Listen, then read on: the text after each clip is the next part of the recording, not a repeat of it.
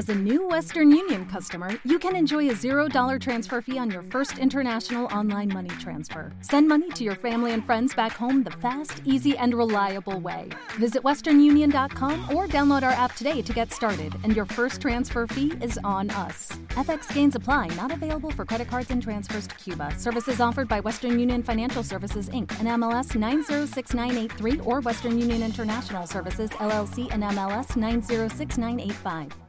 Eh, hable tanto en el entorno también económico en esta época. José María Luna, socio de Luna Sevilla, Asesores Patrimoniales. José María, buenos días.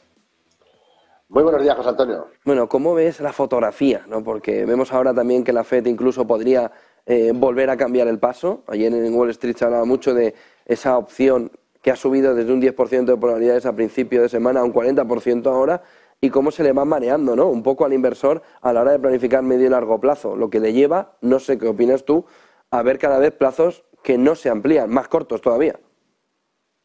Pues varias cosas. Dentro de los argumentos que estabas, te estaba escuchando antes, te, falta la palabra sostenibilidad para el dibujo de, en cuanto mm. al ser humano del futuro, ¿no? que es una palabra que bien entendida puede significar una cosa y mal entendida nos puede conducir a, un, a una situación bastante más dantesca junto con todos los elementos que comentabas anteriormente. Hablabas también de temas de horizonte y claro que sí, horizonte y de hecho yo querría señalar tres tipos de etapas eh, eh, o, fases en las cuales está ahora mismo focalizado eh, en los mercados de capitales. Una de muy, muy corto plazo, en el actual entorno, está muy centrada en la negociación, en el techo de la deuda pública por parte de republicanos y demócratas. En las últimas horas, y eso ha hecho que los mercados de capitales sobre todo la renta variable, ha tenido un comportamiento positivo. Ha sido no solo los buenos datos en general de muchas compañías, sobre todo norteamericanas, sino también la proximidad, la probabilidad de un acuerdo precisamente para evitar, pues como dice la señora Yellen, una catástrofe, no solo a nivel del sector financiero, sino también de la primera economía del mundo, tratar de evitar un impago. Y eso lo hemos visto en la relajación de los tipos de interés de muy corto plazo, donde hemos visto las letras del Tesoro, bueno, pues eh, relajarse desde los niveles en los cuales estaba marcando, todavía evidentemente niveles altos, por encima del 5%, pero lejos del 5,70 que estaba marcando, pues nada, hace dos días eh, prácticamente.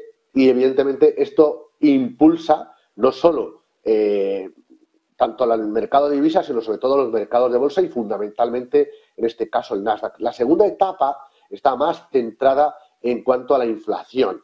Inflación, que estamos viendo que no hay una, una línea eh, eh, a, nivel, a nivel mundial en el cual se esté eh, produciendo una desaceleración o una desinflación en cuanto a lo que es la inflación hay datos dispares en el, caso de Estados Unidos frente a lo que ocurre, por ejemplo, en el caso de Japón, donde hemos visto que después de 40 años hemos visto incrementarse el dato de, inflación. Con lo cual, ahora mismo es verdad que el, proceso en Estados Unidos es un proceso desinflacionista, pero lejos del objetivo que se marca la Reserva Federal. Que si a esto le unimos los últimos datos de empleo en Estados Unidos, incluso algún otro dato macroeconómico, lo que hace es que en el seno de la Reserva Federal de nuevo haya voces discordantes que mm, no tengan tan claro que estemos en un modo pausa. Lo que parecía que la pasada semana sí que era algo que estaba muy descontado, que la Reserva Federal después de la última subida lo que entraba era en un periodo de no tocar los tipos de interés, ahora vuelve a suscitar dudas, puesto que, como bien apuntas, el porcentaje de, en este caso, en junio, empieza a incrementarse ese porcentaje de que la Reserva Federal pudiera subir los tipos de interés un cuarto de punto.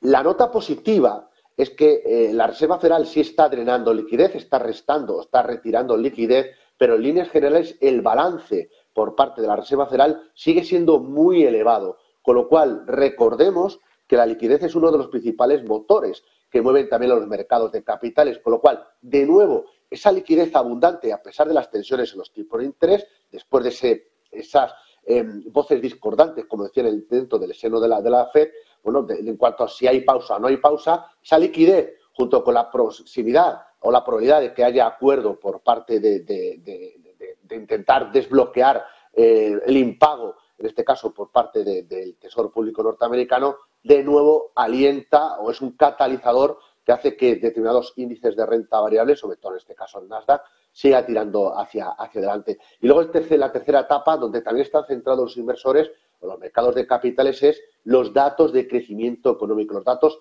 macroeconómicos. Mucho se habla de si vamos o si es inevitable una recesión económica. Probablemente no sea, eh, sea inevitable que se produzca una recesión tanto en la parte norteamericana como en la parte europea, pero muy probablemente, y viendo los datos que se están dando últimamente, es una recesión que será mucho más suave que las anteriores recesiones económicas. Todo este cóctel de los que en estos momentos está muy centrado, es el dibujo que os puedo dejar de cómo está centrado el inversor. A corto, en el techo de la deuda pública, a medio, lo que hagan los bancos centrales, no solo en tipo, sino también en balance en función de la inflación, a más largo plazo estarían centrados sobre todo en los datos de crecimiento económico o cómo se va mostrando la desaceleración económica tanto en uno como en otro lado del Atlántico, sabiendo que China se está abriendo, pero todavía lo está haciendo a un ritmo quizás no el esperado, es decir, todavía algo más lento de lo que se estaba esperando. Eh, ¿Qué productos, qué, mirada estáis viendo con, vuestros clientes? ¿Qué le estáis proponiendo? ¿Qué le estáis diciendo que en este entorno, productos concretos, incluso nombres que veáis que ahora mismo son clave en este entorno de situación económica que nos estás describiendo? Pues mira, muy fácil. Eh, nosotros, a los inversores más conservadores, eh, que no quieren asumir ningún tipo de riesgo, a inversores que tienen liquidez y que se están pensando en si se van a un depósito, a un fondo eh, de renta fija vencimiento, etcétera, etcétera, eh, has dicho la, habéis dicho la palabra repetida a veces libertad. ¿no? Yo, libertad y liquidez creo que son algo muy clave. Y en ese sentido, lo que les estamos eh, recomendando, esos inversores de perfil más defensivo o que se encuentran más inquietos, sin duda alguna es una cartera conformada fundamentalmente por determinados fondos monetarios, que estamos viendo no solo en Estados Unidos, sino en Europa, cómo está habiendo un enorme flujo de entrada en este tipo de productos hemos construido una cartera con cuatro monetarios súper baratos y es una cartera que en, los últimos eh, cuatro meses ha tenido una rentabilidad, o está teniendo una rentabilidad superior a la rentabilidad que ofrecen los depósitos bancarios con una ventaja, la libertad de la liquidez y además también la libertad en cuanto al tema de la fiscalidad, importantísimo, sobre todo cuando estamos en el periodo en el cual estamos, eh, ahora de hacer la declaración de la renta y sobre todo en esas presiones fiscales nombres propios hay muchos. Ya he repetido de forma eh, insistente el producto de la casa Deutsche Bank, el Floating Rates Note. Si hay presiones inflacionistas en la parte de la eurozona y probablemente el Banco Central Europeo siga subiendo los tipos de interés, un activo, un fondo de inversión que lo pueda hacer bien es este. Pero como este, hay otros tres, cuatro fondos más que lo pueden hacer muy bien. La combinación de ellos para lograr una diversificación es muy interesante. En la parte media, seguimos insistiendo en la parte de deuda corporativa, investment grade, no el caso del high yield, y ahí hay fondos eh, que, bueno, no están dando quizás el resultado esperado, pero sí que están construyendo una cartera con una rentabilidad muy interesante. Un fondo a destacar podría, el fondo, ser el fondo de la casa Invesco, el Invesco Eurocorporate Bond por decir un, nombre propio, ¿de acuerdo? Eh, la parte de renta variable, lo que les estamos diciendo a los inversores es posición neutral equilibrar la posición de Europa y Estados Unidos. Eh, quizás zona geográfica estamos dando un poquito más de peso a Europa frente a Estados Unidos. Lo que ocurre es que sí que hemos ido rotando y cada vez más claramente hacia estilo de gestión growth, es decir, fondos que estén apostando fundamentalmente por sectores como es la tecnología, como es el consumo, tanto cíclico como bienes de consumo de lujo, y también, por supuesto, el sector de salud.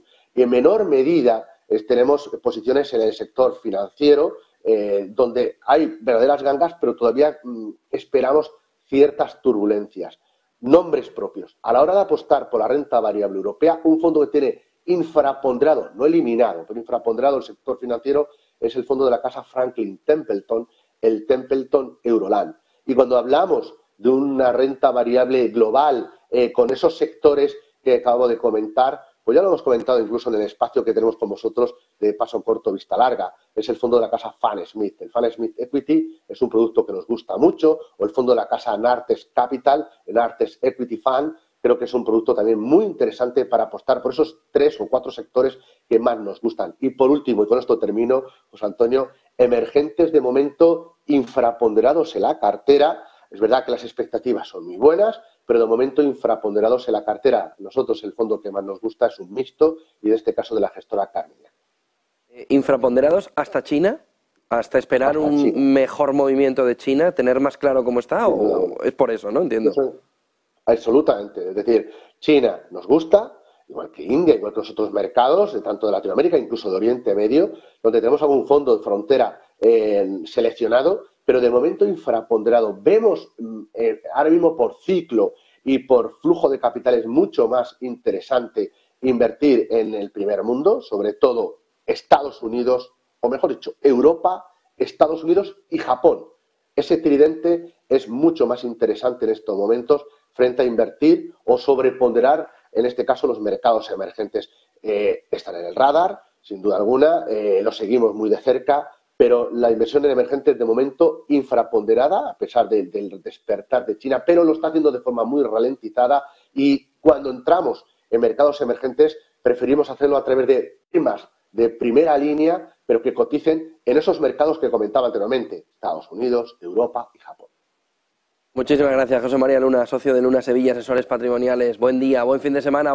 Lucky Land Casino, asking people what's the weirdest place you've gotten lucky. Lucky? In line at the deli, I guess. Aha, in my dentist's office. More than once, actually. Do I have to say? Yes, you do. In the car before my kids' PTA meeting. Really? Yes. Excuse me, what's the weirdest place you've gotten lucky? I never win and tell. Well, there you have it. You can get lucky anywhere playing at LuckyLandSlots.com. Play for free right now. Are you feeling lucky? No purchase necessary. Void where prohibited by law. 18 plus. Terms and conditions apply. See website for details.